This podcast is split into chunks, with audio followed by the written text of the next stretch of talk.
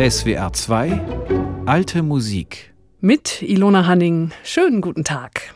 Der November ist der Monat, der einen mehr zum Nachdenken bringt als alle anderen Monate. Allein schon wegen der Feiertage wie Allerheiligen und Allerseelen, Volkstrauertag und Totensonntag. Wenn es dann noch nass und kalt draußen ist, dann kommt man schnell ins Grübeln über den Tod und das Leben und über die Menschen, die man verloren hat. Im 17. Jahrhundert beginnen Lautenisten in Frankreich Stücke als Hommage an einen verstorbenen Menschen zu schreiben und ihren Schmerz über den Verlust, aber auch ihre Wertschätzung in Form dieses Instrumentalstückes zu zeigen. So eine Hommage nennen sie Tombeau, französisch für Grabmal. Und darum dreht sich die alte Musiksendung heute. Der französische Lautenist Edmond Gautier komponiert ein Tombeau de Mesango. Es könnte das erste seiner Art gewesen sein. Mesango ist im 17. Jahrhundert ein Musiker am französischen Hof und als er 1638 stirbt, komponiert Gautier sein Tombeau, denn möglicherweise war er ein Schüler von Mesango. Sein Tombeau ist ein ruhiges Stück mit einem bekannten Anfangsmotiv. Die ersten Töne erinnern an die berühmte Lacrymae-Melodie von John Dowland. Die könnte Gautier in England gehört haben. Er war zweimal dort und hat unter anderem vor dem englischen Königspaar gespielt. Ganz kurz erklingt also am Anfang das Lacrymae-Motiv, ein erster Hinhörer, der sagt, diese Musik ist melancholisch. Und nicht nur das, die Trauer, die drückt Gautier auch dadurch aus, indem er viel in der tiefen Lage spielen lässt. Alles klingt dunkel.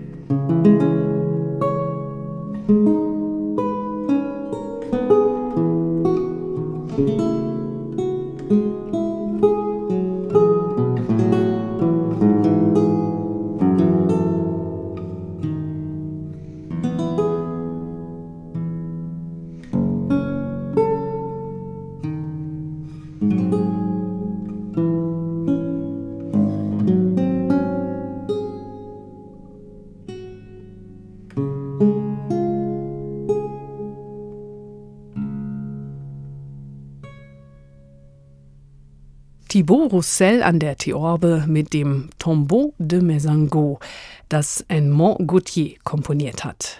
Gautier, der ca. 1575 auf die Welt kommt, steht in Paris in Diensten der französischen Königin, ist ihr Kammerdiener und gibt ihr und ihrer Familie Lautenunterricht. Gautier reist mindestens zweimal nach England, spielt dort vor dem englischen Königspaar und wird in einem englischen Lehrbuch für Laute auch der King of the Lute bezeichnet, der König der Laute. SWR 2, alte Musik. Heute geht es um klingende Gräber, sogenannte Tombeaux. Die französischen Lautenisten sind die ersten, die solche Stücke komponieren, und das nicht nur um einen verstorbenen Lehrer zu ehren, sondern auch andere Menschen, die ihnen nahestehen. Robert de Visé ist Maître de Guitare des französischen Königs und ein berühmter Lautenist. Er komponiert gleich mehrere Tombeaux, darunter auch ein Tombeau de Mademoiselle de Visé, Allemande von ihrem Herrn Vater. Dieses Tombeau ist eine getragene Allemande und musikalisch dicht gearbeitet. Gleich zu Anfang eine kleine, chromatisch absteigende Linie im Bass, später dann eine längere, tiefer liegende absteigende Basslinie. Dazu kleine Imitationen in verschiedenen Lagen und vor allem die vielen typisch französischen Verzierungen, allen voran die Port de Voix, quasi kleine Seufzer von unten beginnend, die in einem langsamen Tempo und dem Affekt angemessen gespielt die Traurigkeit unterstützen.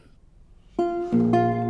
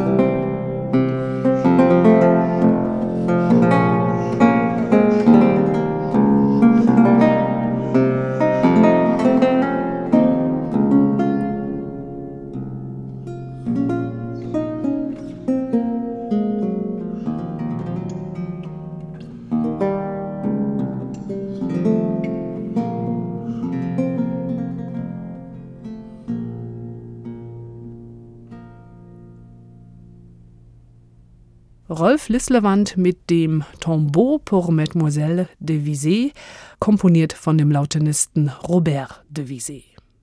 SWR 2 Alte Musik, heute mit traurigen Stücken, denn es geht um das Tombeau. Tombeau sind Werke, die als Erinnerung an einen verstorbenen Menschen zunächst mal von den französischen Lautenisten im 17. Jahrhundert komponiert werden. Kleine, feine, intime Stücke. Da am französischen Königshof in Paris sich musikalisch alles zentriert und dort auch Lautenisten mit Cembalisten zusammenspielen, kennt man sich, hört dem anderen zu beim Musizieren, lernt voneinander, ist befreundet. Also hören die Cembalisten auch die Tombeau der Lautenisten und übertragen sie auf ihr Instrument. Als Johann Jakob Froberger nach Paris kommt, freundet er sich schnell an mit dem Lautenisten Charles Fleury, Sieur de Blanc-Rocher. Ein Zeitgenosse, vielleicht sogar Froberger selbst, berichtet, ich zitiere, Monsieur Blanc-Rocher, ausgezeichneter Pariser Lautenist, des Herrn Frobergers bester Freund, ging nach einem Gastmahl bei Madame de Saint-Thomas mit Herrn Froberger im königlichen Garten spazieren und nach Hause zurückgekehrt, um etwas zu tun, ging er die Treppe hinauf, von dort stürzte er herunter dermaßen schwer, dass er von seiner Frau und seinem Sohn und anderen ins Bett gezogen werden musste. Herr Froberger, die Gefahr sehend, rennt hin zum Arzt, und die Chirurgen lassen ihn zur Ader, indem sie das gestaute Blut aus dem verletzten Fuß strömen lassen, und kurz danach beginnt er seinen letzten Atemzug und seine Seele auszuhauchen. Blanc Rocher stirbt 1652 nach einem Treppensturz und Froberger komponiert danach ein Tombeau auf seinen Freund, ein Stück, das sich unterscheidet von den bisher gehörten Tombeau der Lautenisten. Das Tombeau, das Froberger schreibt, ist keine langsame Allemande, sondern er komponiert ein Stück im Stil brisé. Das heißt, die Töne eines Akkordes werden nicht gleichzeitig angeschlagen, sondern nacheinander aufgefächert. Die Lautenisten spielen damals im Stil brisé, um mehr Klang zu erzeugen, expressiver sein zu können, und Froberger imitiert das auf dem Cembalo. Schließlich ist dies ja auch ein Tombeau für seinen Freund, der Lautenist war. Froberger schreibt dazu, dieses Stück solle sehr langsam und mit Diskretion gespielt werden, ohne im geringsten auf den Takt zu achten. Das Tombeau für seinen Freund steht in C-Moll, eine Tonart, die im 17. Jahrhundert mit Trauer und Klage verbunden ist, und dann ist der höchste Ton in dem Stück ein zweigestrichenes B in der rechten Hand, B wie Blanc Rocher. Und Froberger komponiert auch noch die Totenglocken hinein, und zwar im zweiten Teil. Sie läuten auf D und ganz am Ende auf G in der linken Hand. Insgesamt fast 20 Glockenschläge. Zudem steckt dieses Stück voller rhythmischer Finessen und der Treppensturz, das über einige Treppenstufen nach unten fallen, das hat Froberger auch sehr anschaulich komponiert. Der Satz endet mit einer C-Moll-Tonleiter abwärts in der linken Hand und es geht richtig tief herunter.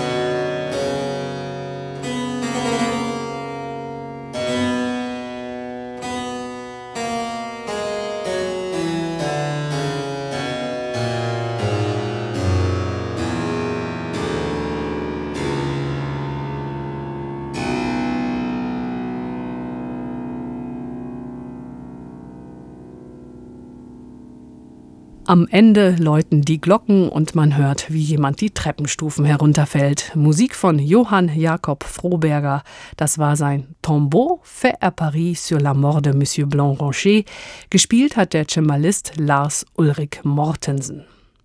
Dieser Monsieur Blancrancher ist ein Lautenist des 17. Jahrhunderts, dem auch andere Komponisten ein musikalisches Andenken in Form eines Tombeau komponiert haben, und zwar François Dufaux, Denis Gautier und Louis Couperin. SWR 2 Alte Musik heute dreht es sich um Tombeau, klingende Grabsteine sozusagen meistens Solostücke, die in Frankreich im 17. Jahrhundert zuerst auftauchen, und zwar bei den Lautenisten. Dann greifen Cembalisten sie auf und auch die Gambisten komponieren Tombeau, zum Beispiel Marin Marais. Der Gambist Marin Marais hat fünf Bücher mit Gampenmusik veröffentlicht. Dort findet man gleich mehrere Tombeaux, zum Beispiel ein Tombeau pour Monsieur Meliton, ein Tombeau de Lully, ein Tombeau de Monsieur de Saint-Colombe und ein Tombeau pour Marelle Cadet. Alle vier im Titel genannten Personen sind wichtige Menschen im Leben von Marin Marais. Monsieur Meliton könnte der Organist Pierre Meliton gewesen sein oder aber der Gambist Meliton, der ein Schüler von Saint-Colombe war. Bei dem einen hatte Marais vielleicht Kompositionsunterricht, bei dem anderen Gampenstunden. Beim Tombeau de Lully ist glasklar, wer gemeint ist. Jean-Baptiste Lully, der Musiker und Orchesterleiter, der am Hof des französischen Sonnenkönigs jahrelang das Sagen hat. Marin Marais wird 1676 Gambist in dem Orchester der Pariser Oper, das Lully leitet. Er ist 20 Jahre alt und lernt so nicht nur spielend die Opern von Lully kennen, sondern lernt auch von ihm, wie man komponiert. Und Lully hat ihn sogar hin und wieder dirigieren lassen. 1679 wird Marin Mitglied der Königlichen Kammermusik und spielt im engsten Kreis des Sonnenkönigs. Sein erstes Buch mit Gampenmusik widmet Marais dann auch seinem Förderer Lully und nicht nur das, er hängt später auch ein Bild von Lully in seinem Arbeitszimmer auf. In dem zweiten Gampenbuch von Marais stößt man auf das Tombeau pour Monsieur de Lully und auch auf das Tombeau de Monsieur de Saint-Colombe. Er ist ein Gampenlehrer von Marais. Laut einer Anekdote soll Saint-Colombe gesagt haben, es gibt Schüler, die ihren Lehrer überflügeln. Marais wird aber wohl nie jemanden finden, der ihn überflügelt. Saint-Colombe behält Recht. Marin Marais überflügelt seinen Lehrer und als der stirbt, komponiert er ein Tombeau, das seine Trauer und seinen Respekt ausdrückt viele Vorhalte, viele Seufzerfiguren, viele schmerzhafte Reibungen tauchen auf und auch der Passus Doriosculus. Das ist eine ganz starke rhetorische Figur für den Schmerz, musikalisch dargestellt in Form einer Linie, die in Halbtonschritten abwärts oder aufwärts geht. Die abwärts gehende Linie ist die Figur, die Trauer, Klage und Schmerz ausdrückt. Marais hat sie am Ende seines Tombeaus eingesetzt, sechs Takte, ein sehr intensiver Moment in diesem Stück. Die Figur gibt es auch aufwärts und taucht ebenfalls in dem Stück auf, und zwar geht sie bis zum höchsten Ton, der in der Bassstimme vorkommt. Ist das ein Zeichen dafür, dass Saint-Colombe in den Himmel aufsteigt?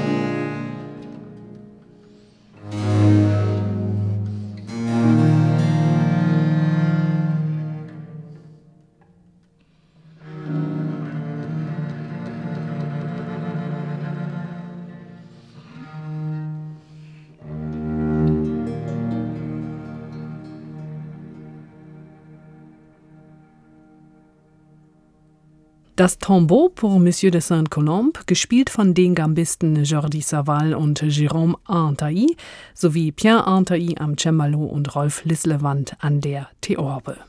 Hier ist SWR 2 am Sonntagnachmittag. In der alten Musik geht es heute um Tombeau. Diese Instrumentalwerke sind nicht nur nach dem Tod eines Musikerkollegen oder Musikerfreundes komponiert worden. Es gibt auch Tombeau, die an adelige Personen erinnern. In einer Handschrift, die der Singakademie Berlin gehört, findet man zum Beispiel ein Tombeau für die preußische Königin. Damit ist vermutlich die 1705 gestorbene zweite Frau von König Friedrich I. von Preußen gemeint, Königin Sophie Charlotte. Sie hat sehr gut Cembalo gespielt und hat auch Kontrapunktstudien betrieben. Oder aber das Tombeau zum Tod des Grafen Johann Anton Losi von Losinthal, auch Graf Loggi genannt, das Silvius Leopold Weiß komponiert hat. Weiß war der Top-Lautenist im 18. Jahrhundert, der bestbezahlte Musiker am Dresdner Hof. Der Artikel im Lexikon von Johann Gottfried Walter 1732 ist eine einzige Hymne auf diesen Musiker. Und auch der Komponist und Musiktheoretiker Johann Matteson meint, Weiß sei der vielleicht größte Lautenist, der jemals gelebt habe. Was Weiß bei den Profilautenisten ist, ist Graf Loggi bei den Amateurlautenisten. Der Graf hat seine Laute immer auf Reisen dabei und lebt in und für die Musik, heißt es in einem Lexikonartikel. Kein Wunder also, dass der von allen bewunderte Profilautenist Leopold Weiß nach dem Tod des von allen bewunderten Amateurlautenisten Graf Loggi ein Tombeau für diesen schreibt. Ein besonders schönes noch dazu. Es lässt die Totenglocke läuten, seufzt überrascht mit harmonischen Wendungen und endet mit einer chromatischen Linie aufwärts. Der Graf scheint wohl auch in den Himmel gekommen zu sein. Der Anfang zieht einen sofort rein ins Stück. Der Basston bleibt gleich, darüber entfalten sich abwechselnde Harmonien, die sofort Spannung aufbauen.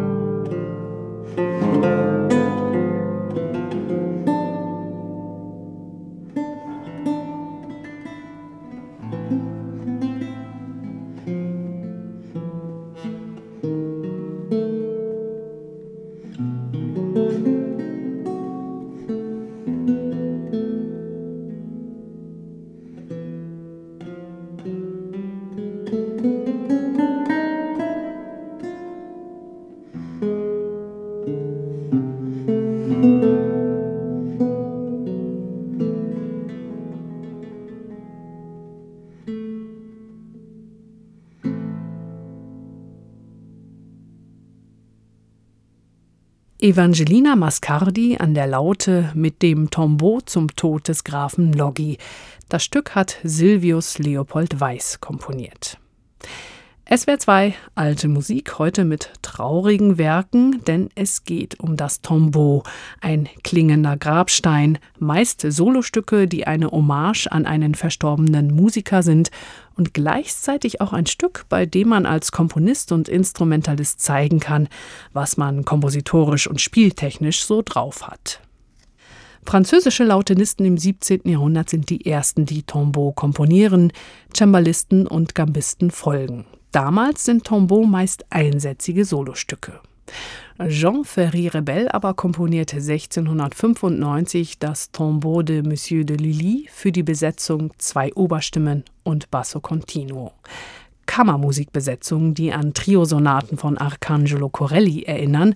Rebel gehört zu den französischen Musikern, die sich von italienischer Musik inspirieren lassen. Sein Tombeau hat mehrere Sätze und wie in den Kirchensonaten von Corelli besteht es aus einer Abfolge von langsamen und schnellen Abschnitten. Es mangelt nicht an Seufzermotiven, Dissonanzen, um Schmerz auszudrücken und Trauer. Wir gehen sofort in den vorletzten Satz. Manch einer meint da den jähzornigen Lili zu hören, denn Rebell komponiert hier Tremolo-Figuren, sehr aufbrausend und stürmisch das Ganze. Dann beruhigt sich das Geschehen, die Trauer schlägt wieder durch, aber nur kurz, denn wie aus heiterem Himmel gibt es wieder aufbrausende, wilde Takte. Musik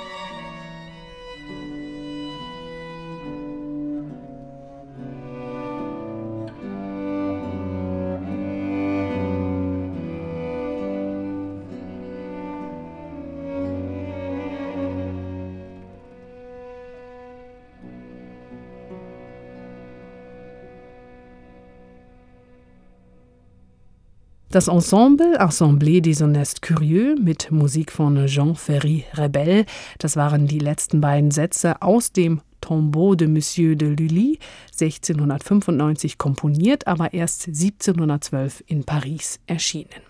Eine Hommage, ein klingendes Andenken an Jean-Baptiste Lully, dem Mann, der am französischen Hof des Sonnenkönigs im 17. Jahrhundert in puncto Musik das Sagen hatte. Rebell und Lully kennen sich gut. Rebell bekommt als Achtjähriger bei Lully Geigen- und Kompositionsunterricht und macht am französischen Hof Karriere. Er wird Geiger in der Académie Royale de Musique und auch bei den Violons du Roi. Später leitet er diese Ensembles und ist auch verantwortlich für die Concerts spirituels. SWR 2, alte Musik. Heute geht es um das Tombeau. Tombeau bedeutet französisch Grabstein. Im 17. Jahrhundert haben französische Lautenisten Musikstücke Tombeau genannt, die sie zu Ehren und als Andenken eines verstorbenen Menschen komponiert haben. Mehrere Tombeaux hat der Gambist Marin Marais geschrieben, mit dabei auch ein Stück, das er nach dem Tod seines Sohnes komponiert hat. Welcher Sohn das war, das weiß man nicht. Dieses Tombeau findet man im fünften und letzten Gampenbuch von Marais. Es ist ein Tombeau, das nicht diese abgrundtiefe Traurigkeit hat, die wir bisher gehört haben. Man hört keine hineinkomponierten Totenglocken etwa, sondern dieses Tombeau, das lässt neben all der Trauer auch kleine Lichtblicke zu, kleine Momente voller zärtlicher Zuneigung. Und damit verabschiede ich mich. Jetzt gleich folgt SWR2 Lesenswert. Ich bin Ilona Hanning. Machen Sie es gut.